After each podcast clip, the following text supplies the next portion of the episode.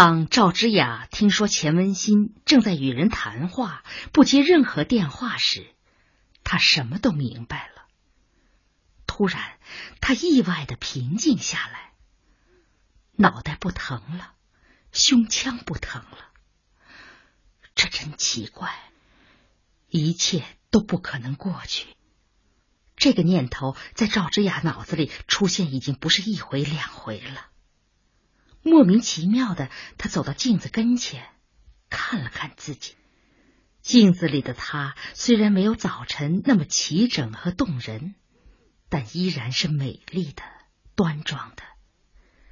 他用手捋了一下额前搭垂下来的头发，古怪的笑了一下，又下意识的耸了耸肩，用手捏了捏鼻子和眼眉旁的皮肤。鼻子是纤巧的，眼角旁没有皱褶。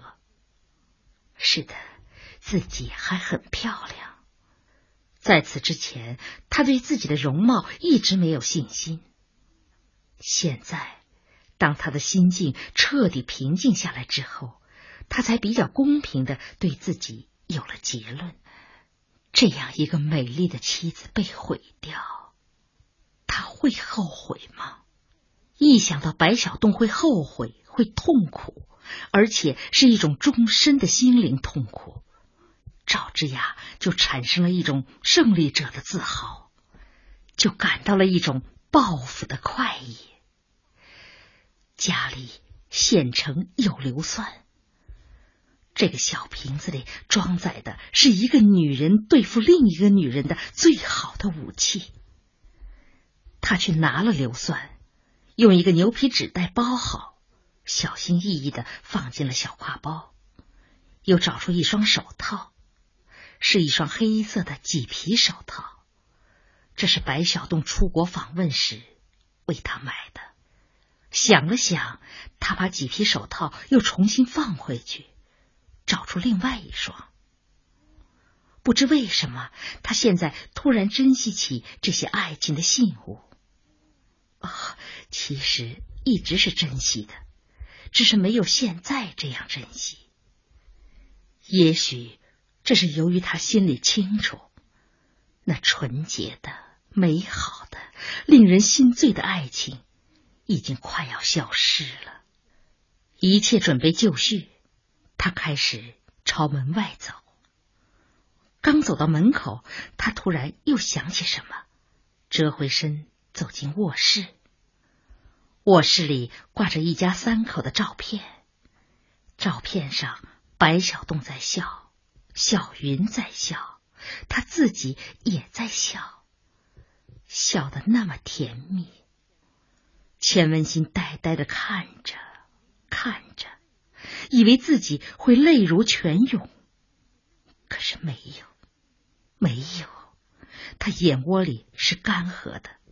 心里被一股熊熊的火焰蒸腾着，这股火焰使他什么也看不清。应该让白小栋明白，错误是他一手酿成的。赵之雅几乎没有思考，就伸手把镜框取下来。他自己也不明白，怎么会有这么大的力气，既不用钳子，也不用螺丝刀。却三下五除二就把镜框后板的小钉子全卸掉了。他掀开后板，取出照片，用剪刀把白小洞剪去，又修饰了一下边廓，使他和小云的相片依然显得完整。之后重新装订进去。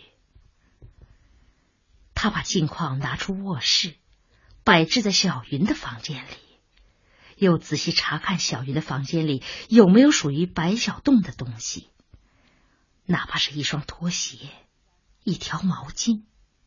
然后欣慰的朝照片望了望，现在只剩下他和小云在微笑了。微笑是纯洁的。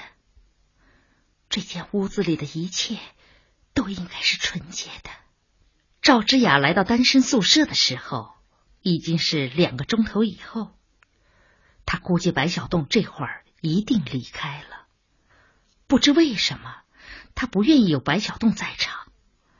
这是一场女人的决斗。走上宿舍二楼的时候，正好一位姑娘哼着歌下来。姑娘长得很性感，嘴唇不抹唇膏而自红，圆圆的脸上有一双飘忽不定的迷人的大眼睛。这是钱文新了。赵之雅认定钱文新属于这样一类人。请问，钱文新住在哪儿？啊，钱文新在三楼。刚要继续上楼，那位已经下去几步的姑娘突然又折身，不无警惕的问：“喂，你是谁呀？找钱文新干什么？”啊，我是他邻居，他父亲让我给他送点药来。什么药？顺气丸，中药。啊，我还以为。你的脸色好怕人呢，是病了吧？不，我刚才跑了一阵急路，我一累就这样。啊，怪不得呢。你去吧，三零七房间。赵之雅从容的上楼了，一边细细品味着那位姑娘的话。我还以为，以为什么？以为自己。是钱文新的姐姐，或者他猜到了自己的真实身份，猜到了总归有人要来报复。在楼梯边，赵之雅戴上手套，把硫酸瓶塞试着开了一下，又用戴手套的手紧握着硫酸瓶，藏在小挎包里。完成这一切动作时，他旁若无人，平静的连自己都吃惊。三零二，三零三。他默默向前走，数着号码。三零七到了。楼梯上静悄悄的，空气中散发着一种姑娘宿舍里所特有的香水气和香皂气。怪不得白小东愿意在这儿过夜，这里确实是温柔之乡。他站了几秒钟，这才伸手敲响门。没有人应声，于是他继续敲，敲的不紧不慢，却很坚决，很执拗。门终于开了，里边似乎拉着窗帘黑洞洞的。请问钱文新在吗？啊，我就是。赵之雅这才看清了对方，随后吓了一跳。在他心目中，钱文新一定十分风情，十分美貌，而眼前却只是一个普普通通的，甚至连普通也称不上的瘦弱女子。她的脸色很黄，一副病态，也一副倦容，憔悴的眼窝是深陷下去的。有好一阵子，赵之雅都回不过神来，认为自己是找错人了。但他很快镇定了自己。我是赵之雅。他发现对方怔了一下，这一怔使他认识到眼前这位确实是钱文新，确实是他的情敌。于是心里那股仇恨情绪猛烈燃烧起来。我想找你谈谈，几乎是默默的。钱文新把门开大，让他进去了。赵之雅做了充分准备，不论钱文新是惊恐、是装鱼手镯，还是像他嫂子一样玩刁洒泼，他都有办法应付。但是没有。坐在一张凳子上，他又一次打量钱文新。这才发现自己刚才判断的并不正确。虽然钱文新脸色蜡黄，虽然他眼窝深陷，但是这一切都不能掩盖住他本质上的美。于是，那股极恨的烈火燃烧的更猛烈了。而更为严重的是，赵之雅看见那张铺着粉红色床单的单人床。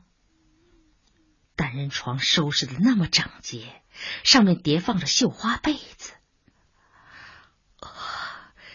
就在这张床上，白小洞和他共度了多少甜蜜之夜。这张床那么小，可以想象两个人如何紧紧的拥抱着，才能在上面容身。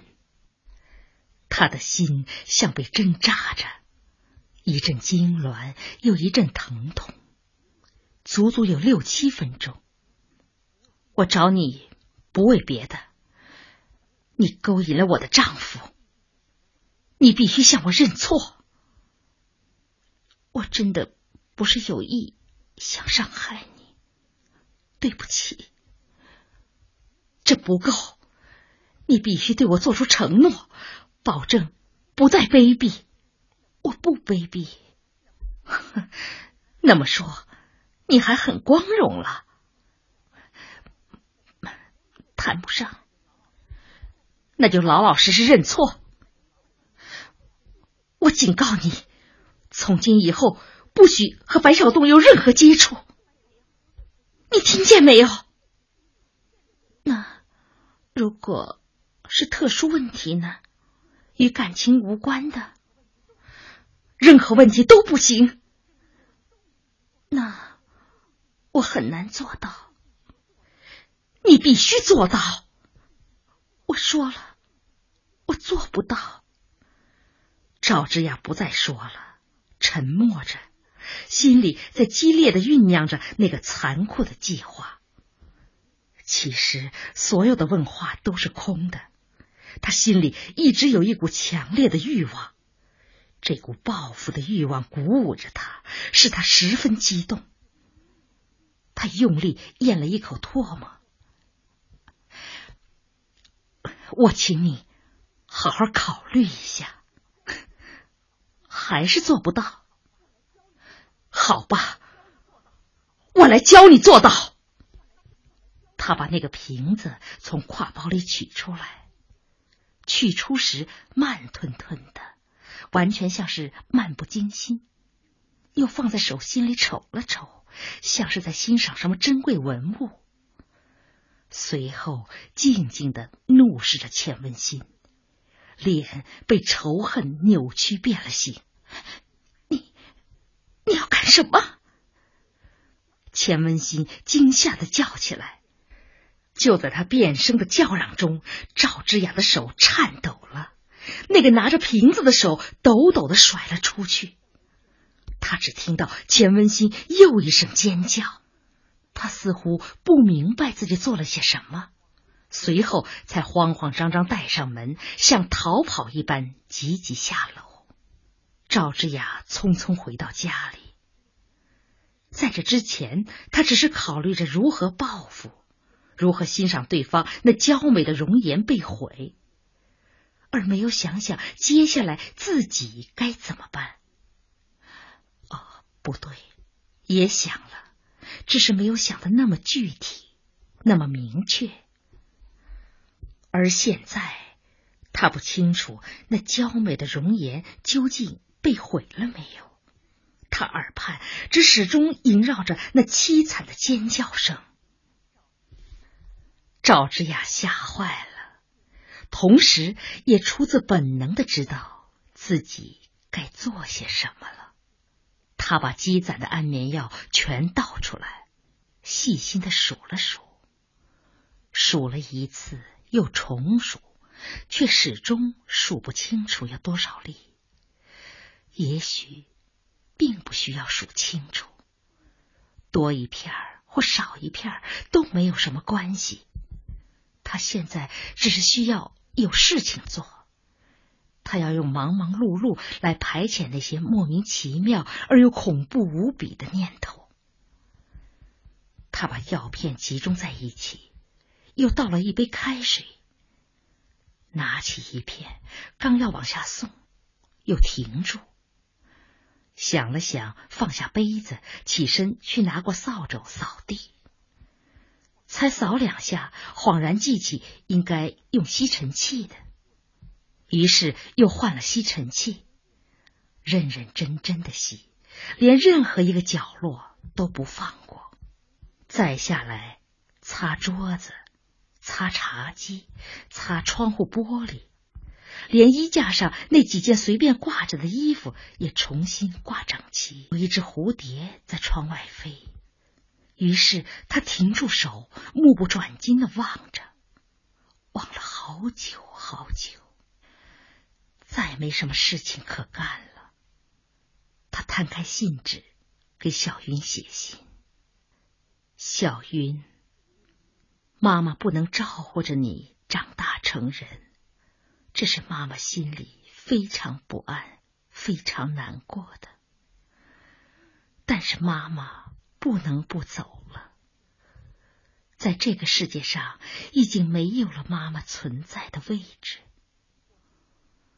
我不想代替你对爸爸做出什么结论。我相信他过去时，今后也仍然将是一个好爸爸。我只能说，作为一个丈夫，他不称职。从前我爱他，现在我恨他。也许他所有的行为都有他的理由，但作为妻子。我终于无法再宽恕了。生活和爱情都是一个巨大的谜。现在对你说这些都还太早。我只希望你能留下这份遗书。当你长大以后再读它，也许就会明白一些道理。那样，你也就会宽恕了妈妈。宽恕妈妈狠心的、早早的抛下了你。我现在心里很平静，因为我预感到在天国中生活会很安宁，婴儿也会是很幸福的。而妈妈一向喜欢平静。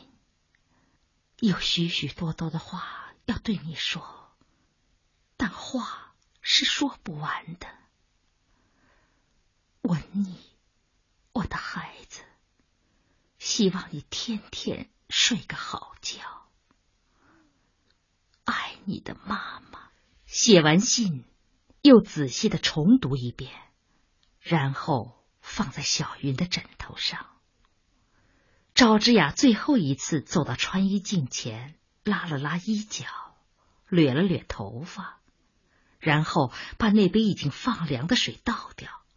换上一杯温水，顺手拿起一片药，目不转睛的盯着，仿佛在研究这小小的白色的药片究竟是怎么制造出来的。又伸出舌头轻轻舔了一下，舌尖上苦苦的，麻酥酥的。他把这片药放进嘴里，喝了一口水，脖子一扬。就咽了下去，随后拿起第二片。也许是由于他不大习惯吃药，直到一杯水喝完，才吞进去三十片。他只好起身。